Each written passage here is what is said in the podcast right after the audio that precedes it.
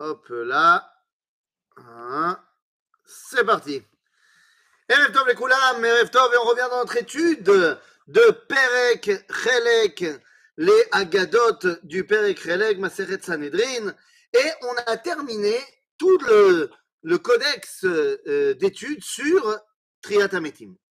Donc on a étudié en long, en large, en travers euh, quelle était la vision du judaïsme par rapport à Triatametim et par rapport à la dimension du Olam Abba qui était apportée dans la Mishnah.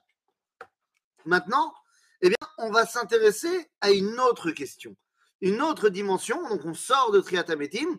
Vous allez voir, je dis on sort de Triatametim, bien que on va tout de suite en reparler, mais ce ne sera pas pour parler de Triatametim, mais ce sera pour ramener autre chose.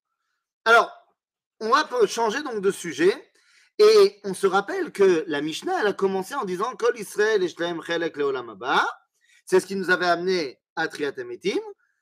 Mais l'argument qui avait été donné pour dire d'où tu sors que Kol Israël et Chelek Leolam Abba, on nous avait dit Sheneemar, Ve'amer Kulam Tzadikim Leolam Yirshu Aretz. Ah, Yirshu Aretz. Et on avait donc expliqué cette dimension-là. Donc ça veut dire quoi? Eh bien, ça veut dire qu'il y a un lien entre le Olam Abba, et la terre d'Israël. Et c'est pourquoi nous rentrons maintenant dans notre deuxième grande session qui est à qui appartient la terre d'Israël? À qui appartient la terre d'Israël? Alors allons-y. Et la Gemara, donc on est toujours dans la Gemara dans le traité de Sanhedrin à la page 91, Tzadik Aleph, Hamoud Aleph. Et voilà ce que la Gemara nous dit. Amar לגביע בן פסיסה. ולכון חייבי דאמריתון מייטה חיין, דחיין מייטה, דמייטה חיין.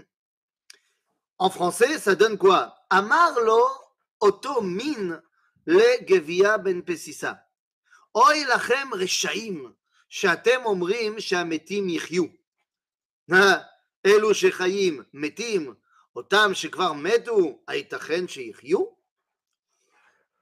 et cette fois en hébreu, le mine, un certain bonhomme qui s'appelle mine, donc on a déjà expliqué les minimes, ça fait référence aux chrétiens, a été voir Gevia ben Pesissa. Alors on ne sait pas encore qui c'est ce monsieur-là, Gevia ben Pesissa, mais en tout cas, une chose est sûre, ce mine a été le voir et lui a dit Vous êtes des Réchaïm, vous dites que les morts vont revivre, Comment vous pouvez dire un truc comme ça? Allez, ceux qui vivent meurent, ça on le voit.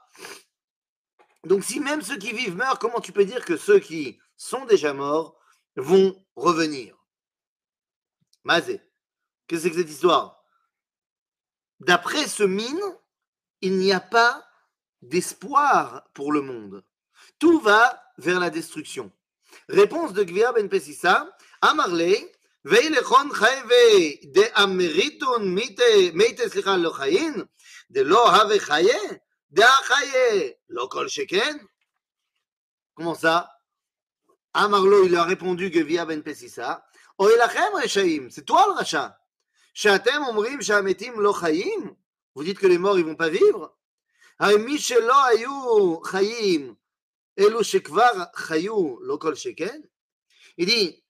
les gens qui ne sont pas encore vivants et qui naissent, ils n'étaient pas vivants et maintenant ils sont vivants. Donc, si Dieu il arrive à donner la vie à des gens qui n'étaient pas vivants, bichlal, jamais, alors ceux qui ont déjà vécu, a fortiori que Dieu il peut les ramener à la vie. On ne comprend pas vraiment le débat parce qu'on ne voit pas l'intérêt du débat. Parce que l'intérêt du débat se trouve dans la suite. Amarle, Karatli.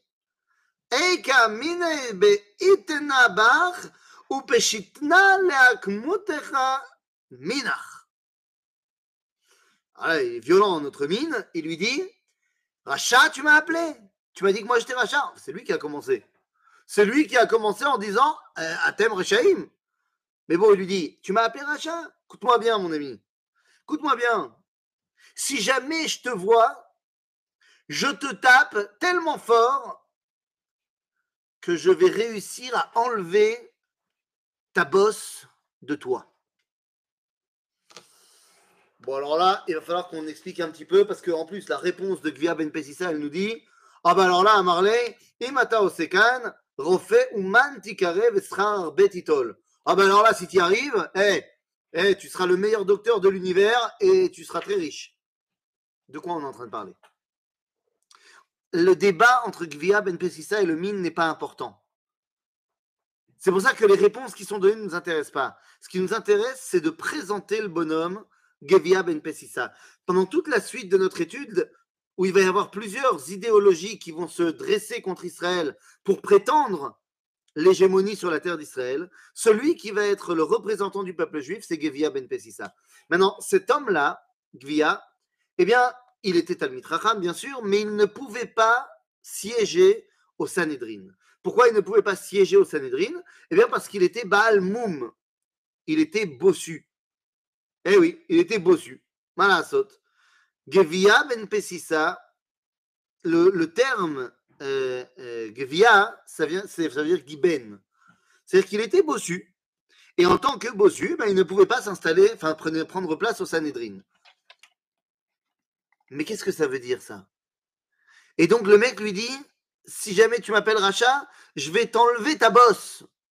Et l'autre il lui dit bah si tu fais ça, qu'on la commode. Mais qu'est-ce qu'on est en train d'essayer de nous expliquer? De la même façon que Gvia ben Pessissa est Giben, est bossu et donc il ne peut pas s'installer au Sanhedrin, il est le représentant du peuple juif, qui, quelque part, est bossu lui aussi, et qui n'arrive pas à s'exprimer. Quand on te dit qu'il n'est pas, il pas dans le Sanhedrin, c'est qu'il n'est pas légitime en vrai pour représenter le peuple juif. On aurait dû emmener quelqu'un d'une instance officielle, mais on ne va pas le faire. On ne va pas le faire, on va l'emmener lui. Il représente ce âme Israël qui lui aussi a du mal à se tenir devant les nations. Pourquoi il a du mal à se tenir devant les nations? La mamakara. Eh bien, tout simplement parce qu'il est Giben. Il est bossu. Pas seulement Gevia, mais Am Israël, il est bossu. Am Israël, il est Baalmoum. Matai. Et Bagalout. Bagalout. Il est bossu, pourquoi? Eh bien, parce qu'il a du mal à se tenir droit. La galoute nous a fait nous recroqueviller sur nous-mêmes et fait que nous n'avons plus une légitimité aux yeux des nations. Nous ne sommes plus une nation. Nous n'avons plus de drapeau, d'indépendance et ainsi de suite. Et donc, comment est-ce qu'on pourrait tenir un langage d'égal à égal avec les nations? C'est un vrai problème. C'est ce que dit Rabbi Ouda Levi Sefer Akuzari dans euh, euh, le, quatrième, euh, le, quatrième paragraphe, au tout début du livre. Il dit Ubadavar Asher la Yehudim, quand il nous demande pourquoi est-ce que tu vas pas voir les Juifs, là le Meler Kuzar il répond il dit Ubadavar Asher la Yehudim, Ken, מספיק מה שנראה לעין שכל מהותם נתונים בשפל מהותי והם שנואים על הכל. C'est nous dire à Levi, bah, évidemment que les Juifs, ils ont tort. Regarde, tout le monde les persécute, ils sont bafoués, ils sont tournés en dérision. C'est donc sûr que ce n'est pas eux qui ont raison. En d'autres termes, quand à Israël est Bagalout, il a du mal à se tenir droit pas pour prôner sa vérité devant les nations. C'est ce que nous dira le roi Shlomo, Shlomo Ameler, Chochmat Amisken Bezuya Udvara Veinam Nishmaim. Alors, ça, c'est pour nous représenter qui est Gevia Ben Pessissa. Et il va avoir à répondre à plusieurs attaques qui viennent de plusieurs identités de ce monde. La question tourne à chaque fois autour de qui est le Baal Abait Be'eretz Israël. Tanou Rabanan. ב-24 בניסן התנטילו דמוסנאי מיהודה ומירושלים. Qu'est-ce que ça veut dire Le 24 Benissan, le 24 Nissan. D'abord, il faut savoir que c'est une fête qui est mentionnée dans Megillat Ta'anit. Vous savez, le livre Megillat Ta'anit, c'était un livre euh, dans lequel étaient inscrites toutes les fêtes qui ont été rajoutées à l'époque du Second Temple. Il y a une trentaine comme ça de journées où on a parlé de faire des jeûnes pendant ces journées-là et tout ça. Ce sont des jours de fête qui correspondent à des grandes victoires de l'époque du Beit La Megillat Ta'anit, elle, un, enfin, elle, est, extrêmement importante aux yeux de Chazal, si bien que dans le Talmud, lorsqu'on va citer Megillat Ta'anit, eh bien, la Gemara dira dirtiv. Dirtiv, comme quand on cite un verset de la Torah. Donc, Megillat Ta'anit, c'est quelque chose de très important. Euh, aujourd'hui, Batla Megillat Ta'anit, nous dit la Gemara dans le traité de Rosh Hashanah, que Batla Megillat Ta'anit, toutes les fêtes ont été annulées, Chutz, Michanouka et Purim. Chacun pour une raison qui est, qui est la sienne. Mais ici, on nous parle donc d'une de ces journées de fête qui était à l'époque le 24 Nissan. Donc, juste après Pessah, le 24 Nissan, eh bien, on nous dit, voilà, euh, Batlu ato'anim bamishpat mi Yehuda Verushalayim. C'est quoi? Il semblerait qu'il y avait des gens qui ont tenté une instance, un recours en justice pour nous détrôner de la terre d'Israël. Allons-y. Regardons de quoi il s'agit. Et donc le 24 Nissan, c'est la fin des instances euh, à l'ONU de l'époque. C'est pour ça qu'on a fait une journée de fête. Mais qu'est-ce qui s'est passé? Regardons dans le texte.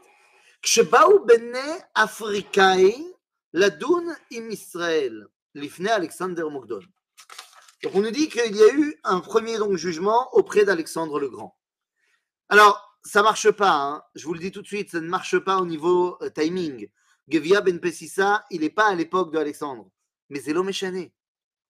Zélo Méchané, encore une fois, comme on avait dit avec Cléopâtre, on essaye ici d'amener une réalité générale. Peut-être qu'il ne s'agit pas d'Alexandre le Grand, mais euh, d'un euh, dirigeant romain, un empereur romain qui s'appelait Alexandre, qui existait lui.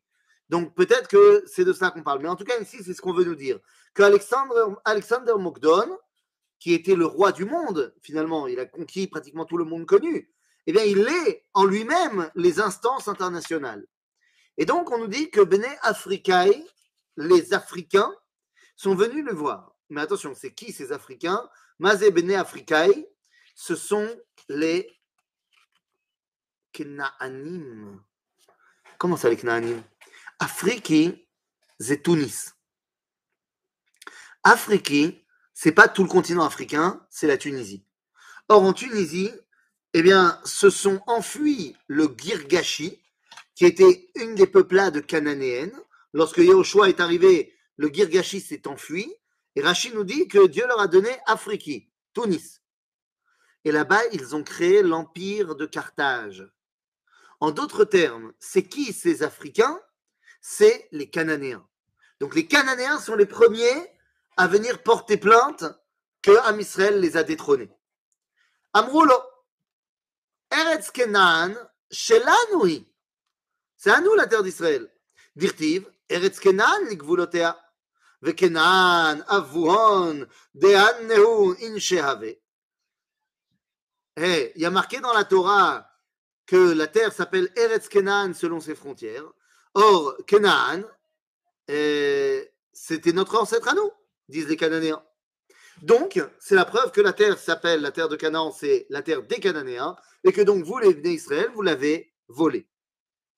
Bon, euh, on entend, hein, c'est quelque chose de connu, de classique. Vous avez volé la terre d'Israël. Mais le problème, c'est qu'aujourd'hui, on a pu ce débat avec les Cananéens pour la simple raison qu'il n'existe plus, les Cananéens. Mais comment, à l'époque de Gvia ben Pessissa, il a répondu? Amar Leum, Gvia ben Pessissa la Gvia ben Pessissa est allé voir le Chachamim, le Sanhedrin, imahem. Alexander Mogdon. Laissez-moi représenter le peuple juif devant Alexandre.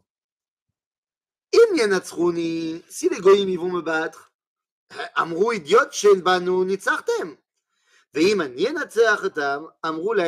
Moshe nitzratem. C'est-à-dire qu'il dit, si jamais j'y vais moi, alors vous pourrez dire, et que je perds le débat, vous direz Alexandre, euh, ça va, il ne nous représente pas, ce n'est que Gavia Ben Pessissa. Donc euh, ça n'engage à rien, mais si je gagne, vous pourrez dire non, tu vois, même quelqu'un qui n'est pas un représentant du Sanhedrin, il savait déjà vous répondre, a fortiori nous.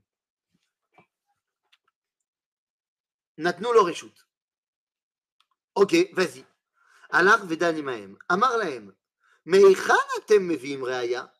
Dans votre argumentaire, messieurs les Cananéens, d'où vous apportez votre preuve? Torah. C'est marqué dans votre Torah que vous avez tort. Et vous remarquerez que c'est quelque chose qui est très, très, très, très, très souvent utilisé, que les quand ils veulent nous faire tort, du tort, eh bien, ils utilisent nos propres armes contre nous. Très souvent, on va te dire, non, mais il y a marqué dans la Torah, ou alors, non, mais regardez, vous, les Israéliens, vous avez signé un papier, non, mais regardez ce que vous, vous faites. C'est fantastique. C'est-à-dire que les Cananéens étaient le peuple le plus dépravé de l'époque, étaient le peuple le plus amoral de l'histoire, immoral même, et ils viennent nous donner des leçons. Genre, c'est marqué dans votre Torah que vous nous avez volé la terre d'Israël. Amar lahem. Gavia ben Pesissa a répondu. Afani lo reaya elamina Torah. Puisque vous, vous êtes basé sur la Torah pour argumenter, moi aussi, je vais me baser sur la Torah. Sheneemar, vayomer arur kenan, eved avaidin, yele echav. Eved shekana nechassim, eved lemi, venechassim lemi. Vous dites que vous emmenez vos argumentaires de la Torah, mais dans la Torah, il y a marqué que Arur Kenan, que Knan doit devenir maudit et esclave de ses frères. Or, un esclave qui aurait acquis quelque chose, c'est pas à lui, c'est à son maître. Donc, si Knan sont des esclaves et qu'ils ont pris possession de la terre d'Israël, en fait, ça revient à leur maître. C'est qui leur maître? Et Chav, c'est qui les frères de Knan, de Cham, c'est Shem et Yafet. Et dans Shem, il y a les Bnei Israël. Donc, tu vois bien que de la Torah, c'est Sha'ar Lanou. Mazah Sipurazé. Comment ça? C'est ça qu'il aura trouvé? Atem Arurim. Il faut comprendre une chose. Lorsque la, lorsque la, réponse de Gvia, c'est ça, c'est de dire Mais les amis, vous n'avez pas compris. Vous portez en vous la faute de votre père. Vous revendiquez les enfants de Canaan eh bien, vous, prenez, vous portez sur vous toute la déprédation des Knaanim. À ce moment-là, Amar Lehem Alexander Malka, le roi, donc Alexandre leur a dit Erzirulo tshuva. Répondez-lui. Amrulo tnu lanu zman shloshet yamim. Oui, répondez, mais c'est pas seulement ça. Faites tes Faites tes de cette euh, attachement euh, euh, irrationnel à votre ancêtre. nous la yamim. Donnez-nous trois jours. Pourquoi trois jours? Pour raccourcir la distance entre les nations et le peuple juif. À chaque fois qu'il y a un écart entre Am Israël et les Goïm, c'est trois jours.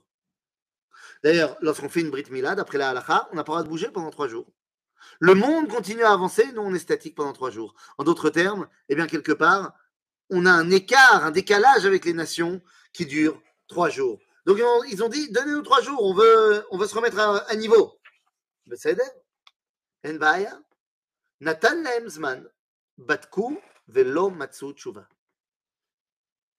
Ils n'ont pas réussi à faire tchouva. Ils n'ont pas réussi à se débarrasser de leurs démons. Azma, Miyad barchu. והניחו שדותיהם כשהם זרועות וכרמיהם כשהם נטועות.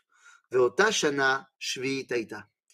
Donc ils ont pas réussi à trouver de réponse, ils n'ont pas fait de chouva, et donc ils se sont enfuis, non seulement de devant Alexandre, mais de leur parcelle de terre en Israël.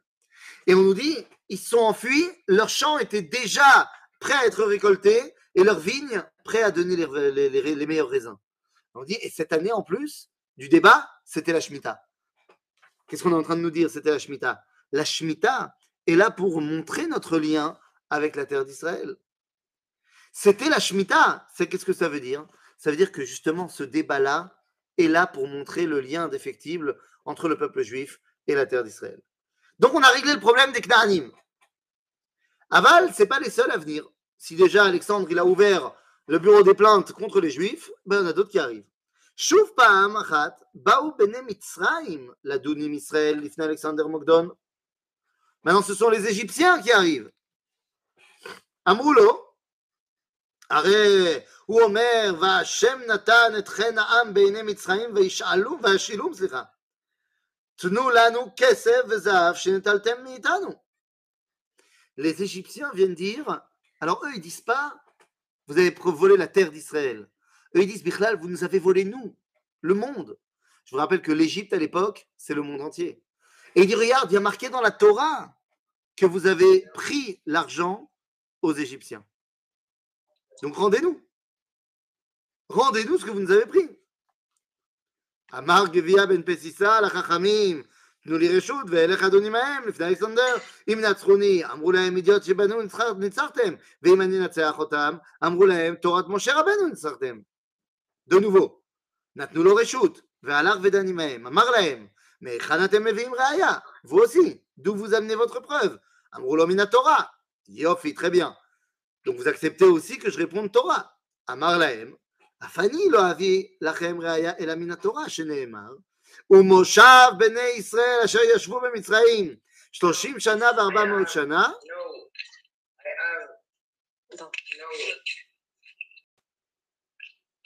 וארבע מאות שנה תנו לנו שכר עבודה של שישים ריבו ששיעבתם במצרים שלושים שנה וארבע מאות שנה.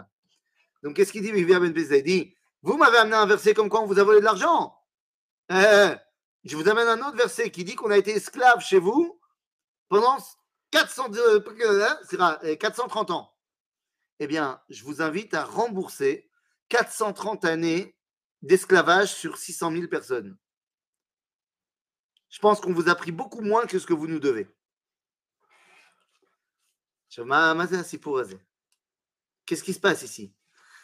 Les nous accusent de n'avoir pas été, euh, comment dire, bah, d'avoir été des voleurs, mais surtout de n'avoir pas été capable de bien expliquer au monde pourquoi ils font ce qu'ils font. Pourquoi on a pris Kesef Vezav Bemitzraim On a pris Kesef Vezav Bemitzraim pour que tout ne soit pas détruit de l'Égypte, pour qu'il y ait un vestige de l'Égypte qu'on puisse faire partager et qu'on puisse élever dans la Kedusha. En fait, on a pris ce qu'on a pris à l'Égypte pour que l'Égypte ne meure pas. On a gardé les dernières bribes de l'Égypte vivantes. Nous sommes, nous Ham Israël, les derniers Égyptiens antiques. On a d'autres filines qui sont les filines pharaoniques, pharaoniques, qui avaient son serpent là et son serpent là sur le bras et on les a un tout petit peu changés pour les juiviser, mais on a appris l'idée de mettre quelque chose sur la tête, sur le bras de Pharaon, de l'Égypte. L'argent, l'or qu'on a pris de l'Égypte va servir à quoi? Ben, Soit les Ra'a à faire le Vaudor, soit les Tova à faire le Mishkan. En d'autres termes, le but, nous dit Rivia Ben Pessissa, le but de notre passage en Égypte, c'était de prendre cet argent-là. Pourquoi? Pour qu'elle serve à bénir l'humanité tout entière. Et on peut voir qu'à la fin de la sortie d'Égypte, les Égyptiens ont compris. Pas seulement le peuple qui a envie de renvoyer le peuple juif parce qu'ils en ont marre des plaies, mais parce que Pharaon termine en disant Uberachtem gam oti. Bénissez-moi, Moshe et Aaron, car je vois maintenant en vous une source de bénédiction. Il a fait merde. Ça veut dire quoi ça? Ça veut dire qu'à chaque fois qu'un Israël sort d'exil pour retourner, retourner, sur sa terre, non seulement il est légitime sur sa terre, c'est ce qu'on a vu avec les Knaanim, mais en plus, il est encore plus légitime parce qu'il a ramené avec lui les trésors de l'exil. Ce qu'on va appeler dans le langage de la Kabbalah, Likut Nitzotzot Akedusha Shayu Betoch Aklipa. Alors en Égypte, ça s'est traduit par l'or qu'on a pris de l'Égypte. Mais dans chaque galoute, quand on est parti, on a pris des choses. Des choses qui étaient des grands éléments de la culture dans laquelle on était et qu'on veut amener dans la Kedusha. Quand on est sorti de Babylone, on a pris le nom des mois, on a pris le nom des Malachim. Et quand on est sorti d'Europe, par exemple, on a pris la démocratie, on a pris la, la République aussi, on pourrait dire. On a pris toutes les valeurs de la société occidentale et on a fait un tri, mais on en a gardé énormément c'est de cela qu'on parle. Amar lahem Alexander Mugdon, Arzirulo Tshuva. Ben, répondez-lui. Amrulo, Tnu lanuzman, Shloshet Yamim. Pareil. Natan lahem zman, Batku, Velo Matsu Tshuva. Eux aussi n'ont pas réussi à faire Tshuva. מיד הניחוס דותיהם כשהם זרועות וכרמיהם שהן נטועות, ובחרו אותם, ובחרו סליחה, ואותה שנה שביעית הייתה. Pareil, rebelote. Qui peut maintenant venir tenter, eh bien, j'allais dire, de, de dire c'est pas à vous, c'est à nous. Après, les Cananéens qui étaient les autochtones, après les, Égyptiens qui étaient le monde de l'époque, Chouv, Pahamachat, Baou Bene Ishmael ou Bene Ketura, l'Adunim Israël, l'Ifna Alexander Les Ishmaélim les musulmans, les arabes, et les enfants de Ketura sont venus devant Alexandre pour plaider leur cause. Alors vous aurez bien compris que les Bnei Ishmael et les Bnei Ketura, ce sont les enfants d'Abraham. Et ils se revendiquent comme tels pour dire qu'ils ne sont pas moins légitimes que nous. Et regardez, c'est ce qu'ils disent. Amroulo. Donc qu'est-ce qu'ils disent? Amroulo, Eretz Kenan, Shelanu, Veshelachem. דכתיב, ואלה תולדות ישמעאל בן אברהם, וכתיב, אלה תולדות יצחק בן אברהם. On sait qu'il y a Yitzhak, mais il y a aussi Ishmaël, donc Eretz Israël vous appartient autant que nous appartient à nous. אמר להם גביה בן פסיסה לחכמים, שוב, que quoi euh, תנו לי רשות. Laissez-moi moi répondre. ואלך ואדוני מהם לפני אלכסנדר מוקדון, אם נצחוני אמרו ידיעות שבנו ניצחתם, ואם אני מנצח אמרו תורת משה ניצחתם. אמרו לו, נתנו, נתנו לו רשות, הלך ודן עמהם, אמר להם, מהיכן אתם מביאים ראייה? pareil, d'où vous sortez votre argumentaire אמרו לו מן התורה. Ah, très bien, alors si vous amenez de la Torah, אמר להם, אף אני לא אביא ראייה אלא מן התורה, שנאמר, ויתן אברהם את כל אשר לו ליצחק, ולבני הפילגשים אשר לאברהם נתן אברהם מתנות. אף שנתן אגתין לבניו בחייו, ושיגר לה מעל זה, כלום יש לזה על זה כלום. Quelqu'un qui a écrit son testament, eh bien tu ne peux pas revenir dessus. Maintenant, de quoi on est en train de parler Il y a euh, une différence fondamentale entre la ta'ana donnée par les Ishmaélim et celle donnée par les Bnei. Ils sont ensemble. Ils sont ensemble, Ribono Shalolam. Voilà, on vient de terminer, on est en train de terminer la semaine du Chodesh Irgun. Ma fille vient de rentrer de Erev Tzviat Kirot.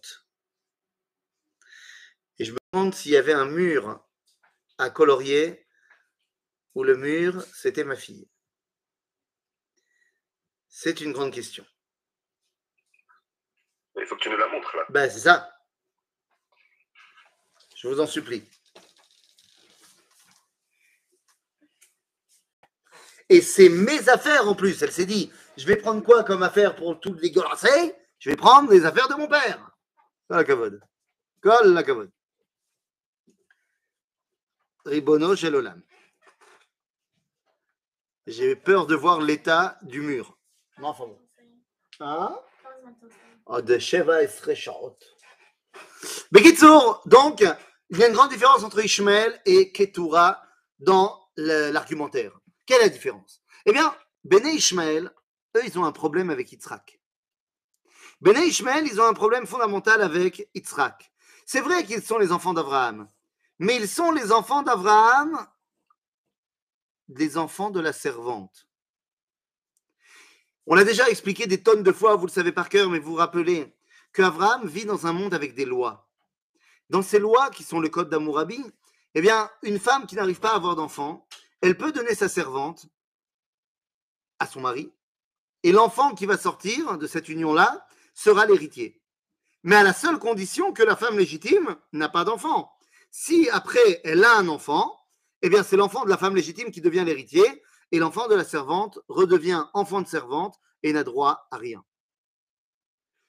Ishmaël, pendant 13 ans, est l'héritier d'Abraham. Mais tout d'un coup, Yitzhak naît. Il est l'enfant de la femme légitime. Il devient donc l'héritier. Et à partir du moment où Yitzhak naît, Ishmaël devient le fils de la servante. Il y aura donc à partir de ce moment-là un terrible complexe d'infériorité de la part de Ishmaël par rapport à Yitzhak. À tel point que Ishmaël refusera d'admettre l'existence même de Yitzhak. Alors qu'il y a énormément de dialogue entre Abraham et Lot, entre Yaakov et Esav, il n'y aura aucun dialogue entre Ishmaël et Yitzhak dans la Torah. Ishmaël ne peut accepter l'existence de Yitzhak parce que ce serait s'auto-déterminer comme étant esclave, fils de servante. Et donc vous remarquerez que s'il y a eu dans l'histoire des dialogues euh, euh, judéo-chrétiens, il n'y a véritablement jamais eu de dialogue judéo-musulman. L'islam, volontairement, rejette l'idée que l'État d'Israël, c'est un État juif. Lama. C'est pas seulement un problème territorial, c'est un problème d'identité profonde. S'ils admettent que l'État d'Israël, c'est le, pays de Yitzhak, alors ils admettent qu'il y a Yitzhak. Et donc à ce moment-là, ils s'autocondamnent. Ainsi, les Ishmaélim, eux, ils ne peuvent pas reconnaître que ça nous appartient. Quand on regarde un petit peu euh, euh, cette histoire-là, alors euh, finalement, qu'est-ce qui va se passer bah, Alexander Mogdon, il leur a dit Arzirolaem Tchouva. אמרו לו, תנו לנו זמן, שלושת ימים, נתנו להם זמן, בדקו ולא מצאו תשובה, מיד ברחו והניחו שדותיהם, encore une fois. מה, מה, מה קרה? C'est-à-dire qu'il ne peut pas y avoir de réponse avec les Bnei Ishmael. Tout simplement parce que ils ne peuvent pas accepter. Alors, ça, c'est dans la première partie. Dans la deuxième partie de la Torah, on se rendra compte que oui, les Bnei Ishmael vont faire Teshuvah. En tout cas, pas les Bnei, mais Ishmael lui-même. Puisque à la fin de la parashat Sarah, on nous apprend la mort d'Abraham, eh bien, on va nous dire que Kavru Oto, Yitzhak ve Ishmael Banav. Yitzhak ve Ishmael Banav. Et Yitzhak passe devant Ishmael, nous dit Razal que Ishmael l'a laissé passer devant et il l'a reconnu comme étant le successeur d'Abraham. Donc ça veut dire que si Ishmael a, pu faire tchouva à un moment donné de sa vie, les béné Ishmael peuvent aussi faire tchouva à un moment donné. Mais pour l'instant, ce n'est pas le cas. Pour l'instant, vous aurez remarqué que les accords qui ont été signés il n'y a pas si longtemps que ça, hein, s'appellent les accords d'Abraham.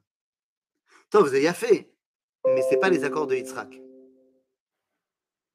C'est-à-dire que, vous savez, dans l'islam, il y a deux périodes. Il y a la période de ce qu'on appelle la Ba'arut, l'ignorance, Liya, la période où les musulmans n'avaient pas découvert l'islam, et après il y a eu la période de l'islam où ils sont devenus monothéistes. Miprinatam, Vemiprinatenu, Zeoto Davar. De leur point de vue comme du nôtre, c'est la même chose. On appelle ça Ishmael Shelo Bebeito Shel Avraham, Ve Ishmael She Bebeito Shel Avraham. Il s'agit de la période où les Arabes étaient complètement polythéistes, idolâtres, ce que tu veux, c'est Ishmael à l'extérieur de la maison d'Abraham. Et après, il y a Ishmael à l'intérieur de la maison d'Abraham. Mais tout le temps, la référence est faite à Abraham et non pas à Yitzhak. Lorsqu'ils décideront de faire Teshuvah, alors ils reconnaîtront non seulement Eloé Abraham, mais également Eloé Yitzhak. Donc pour ce qui est des Ishmaélim, il ne peut pas y avoir de Teshuvah pour l'instant. Et c'est pour ça qu'ils ont dit on n'a pas de réponse à donner. Mais qu'en est-il des Bene Ketura Les Bene Ketura, c'est complètement différent. Ils n'ont pas du tout la même, euh, réflexion, les Bne Ketura. Les Bne Ketura, ce sont les enfants légitimes d'Abraham. Ils ne sont pas fils de servante. Ketura, c'est la femme légitime d'Abraham, après la mort de Sarah. Alors le Chazal nous diront que c'est Agar qui a fait Tchouva. Mais l'homme chané, c'est Ketura. Ketura, c'est la femme, c'est pas la servante. Donc les enfants de Ketura sont bel et bien les enfants d'Abraham. Oui, mais vous n'êtes pas les aînés. Donc vous, il n'y a, pas de débat que ce n'est pas à vous. Et d'ailleurs, c'est pour ça que le débat ne tourne pas autour de ça. Gevia Ben Pessissa leur dit, Dieu, si vous regardez dans la Torah, nous enseigne que Abraham a donné et kol asher lo bnei apilakshim asher le Abraham natan Abraham matanot. Tout ce que Abraham avait vraiment à lui, il l'a donné à Yitzhak. Qu'est-ce qu'il avait vraiment à lui? Certainement pas ses possessions, ses biens matériels. Ce qui est véritablement à Abraham, c'est ce que Dieu lui a donné, à savoir la promesse de la terre d'Israël et de la descendance. Eh bien, ça, il l'a donné à Yitzhak. Par contre, il a donné à ses autres enfants des matanotes. Ces Bnei Ktura, on nous dit qu'Abraham les renvoie de devant lui et les emmène, enfin, les, les chasse vers Kedma el Eretz Kedem, à l'est de l'est. C'est quoi l'est de l'est? C'est l'extrême-orient. Ce sont les civilisations extrême-orientales qui d'ailleurs verront en Abraham le créateur. Je vous rappelle qu'en Inde, le Dieu créateur s'appelle Brahma, Abraham. C'est-à-dire qu'ils verront en Abraham celui qui apporte la réalité de la vie. Et qu'est-ce qu'il leur a donné? Matanot. Rashi nous dit Shemot. Des, des noms d'impureté. Quoi, c'est ça que tu donnes à tes enfants? Non. Zetame Lano. Pour les enfants de Yitzhak, c'est tamé. Mais pour eux, c'est cachère. C'est-à-dire qu'il y a dans le matana d'Abraham à ses enfants de Ketura la possibilité de s'attacher au divin par des schémotes. Je sais pas qui c'est qui a son micro allumé. Linda, si tu peux éteindre ton micro, merci beaucoup. La possibilité donc de s'attacher à Kadosh Baruch par l'intermédiaire de schémot. C'est ce qu'on appelle dans l'extrême-orient le mantra. C'est-à-dire l'élévation spirituelle en rappelant et rappelant et rappelant des mots qui portent en eux une grande signification.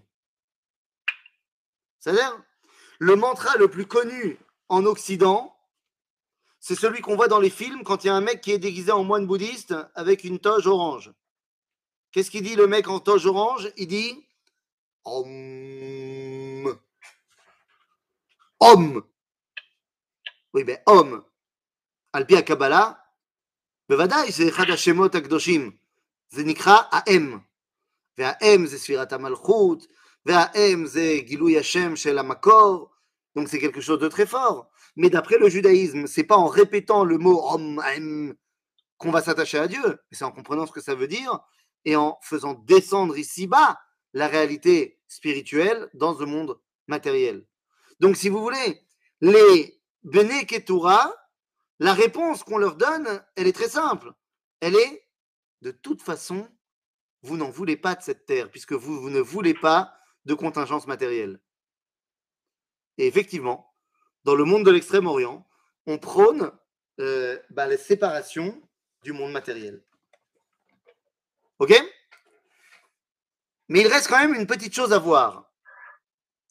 Est-ce qu'on a le droit parce que là, on parle d'avoir des débats, des débats d'idées entre euh, nous et les Bnei Ishmael, Bnei Mitzrayim, Bnei Canaan. Il y a une grande différence entre les Ishmaélim de l'époque de Gevia ben Pessissa et les Ishmaélim d'aujourd'hui. Quelle est la grande différence? À l'époque, vous aurez remarqué, des Ishmaélim de Gevia, ils disent Eretz Israël, Shelanu ve Shelachem. Donc ils reconnaissent ben, ils reconnaissent tout simplement parce que c'est une réalité de fait. Les Juifs sont en Israël à ce moment-là. Et ils ont le Beth Amikdash. Donc ils ne peuvent pas dire, vous n'existez pas. Mais aujourd'hui, les Bnei Ishmael, ben, les Juifs ils sont partis en exil pendant 2000 ans. À tel point que les Bnei Ishmael, ils ont même été là quand nous, on n'y était pas vraiment. Donc ils viennent et ils disent, non, vous n'êtes plus légitime du tout, vous n'existez pas. Les juifs d'aujourd'hui, pour les musulmans, c'est pas les, successeurs, les descendants du Ham Israël. C'est les juifs. C'est. Et ils vont pousser le bouchon encore plus loin parce qu'ils vont inventer une identité qui n'existe pas, qui n'a comme seul objectif que nous ne soyons pas non plus. Dit le verset dans le livre de Devarim, nous dit la chose suivante. Em belo.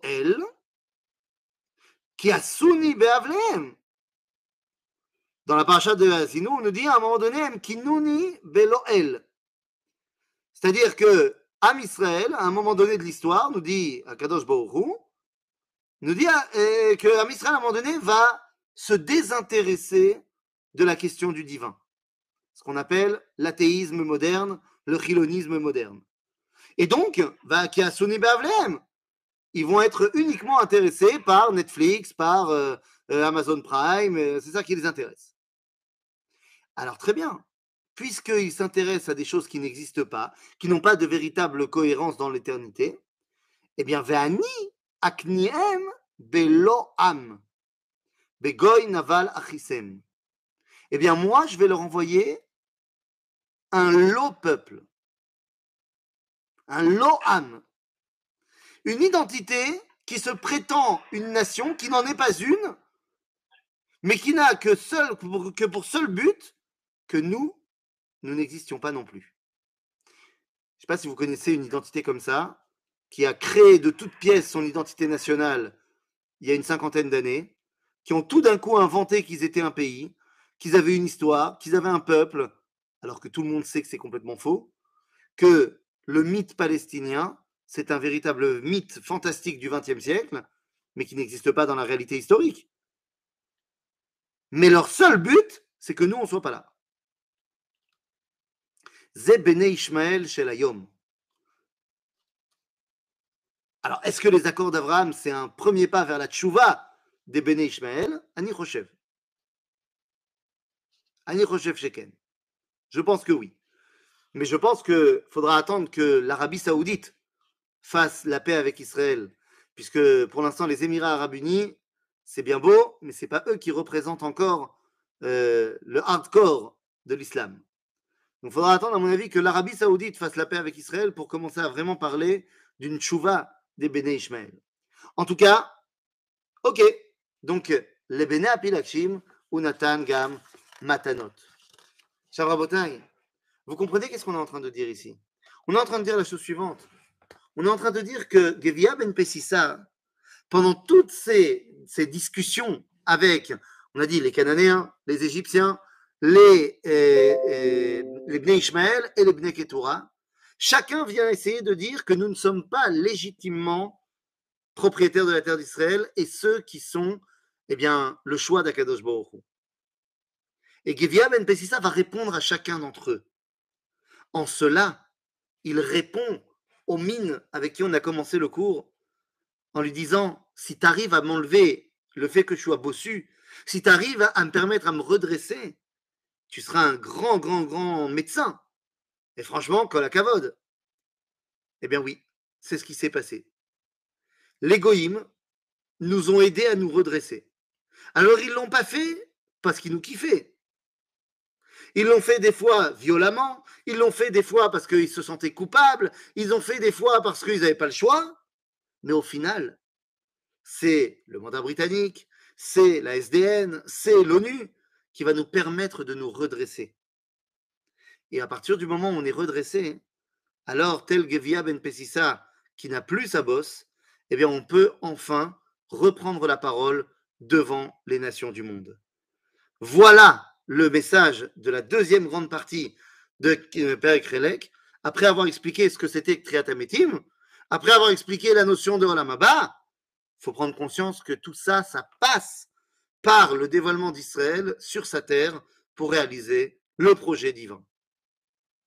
Chazak ou Balzac? S'il y a des questions, c'est le moment. Non, pas de question. Quand le toi-même.